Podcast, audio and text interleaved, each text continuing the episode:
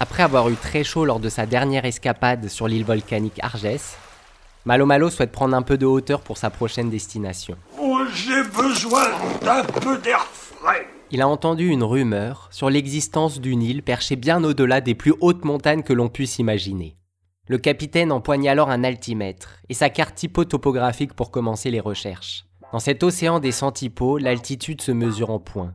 Et tandis que la rumeur parle d'un lieu qui s'élève à plus de 900 points, Malo Malo ne trouve sur sa carte aucune île qui pourrait s'y apparenter. Malo malo pa pa da da da.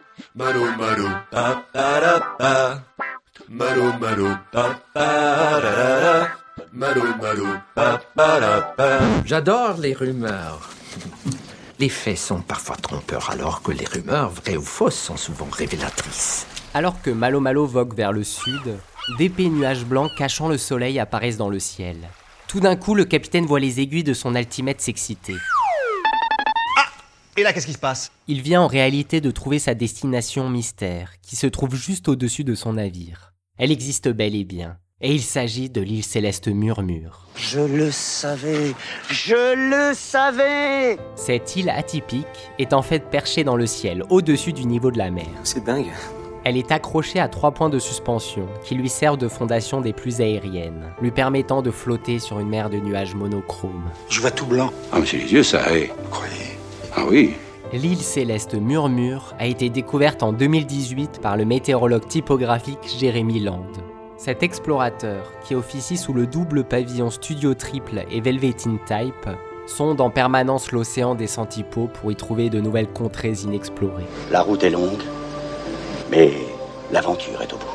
Pour mener à bien ses missions, il possède toute une panoplie d'instruments, comme l'anémomètre par exemple, qui mesure la vitesse des glyphes.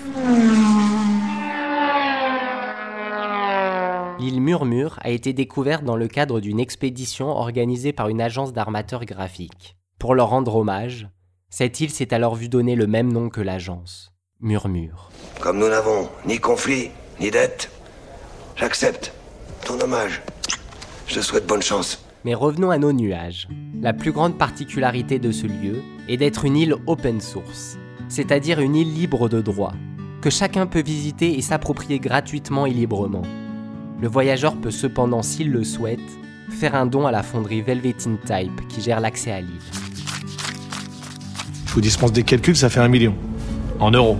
Pour atteindre l'île, Malo Malo emprunte l'une des montgolfières à contreforme, mises à disposition par la fonderie, pour s'envoler à travers les cumulonimbus. À force de grimper, j'ai la tête dans les nuages, mais je n'ai plus les pieds sur la terre.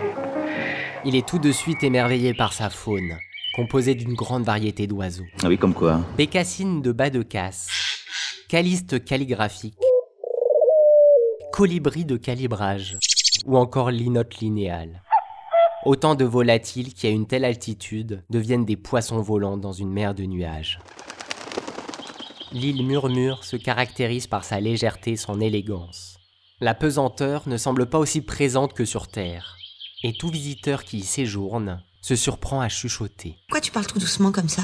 Malo Malo s'y essaye, et susurre quelques mots à l'intention du vide qui l'entoure. Sa voix rebondit alors lentement sur les nuages et se transforme en écho disparaissant au loin. Ah, Je compte sur vous pour fignoler les voix. Un peu détimbré pour l'ustu cru, avec beaucoup d'écho. Aussi, la forte pression atmosphérique de l'île fait que tout ce qui pousse dessus paraît plus allongé. Ces plaines vallonnées sont par exemple rythmées par d'immenses cyprès étirés qui plient sans jamais casser au contact du vent. Après ce grand bol d'air frais, Malo Malo décide de regagner son navire, qui lui paraît si petit vu de l'île. Comment il était petit Petit, très petit. Du moins par rapport à moi. Lors du trajet retour, une nuée de cygnes l'accompagne jusqu'en bas. Une fois la montgolfière Bold descendue, il remercie son cortège et s'empresse de raconter cette expérience stratosphérique à son équipage. Je vais vous raconter une histoire pas banale. Et comme l'atmosphère de l'île semble encore l'habiter, toute la joyeuse équipe doit se rapprocher de son capitaine et tendre l'oreille pour entendre ce que celui-ci leur murmure.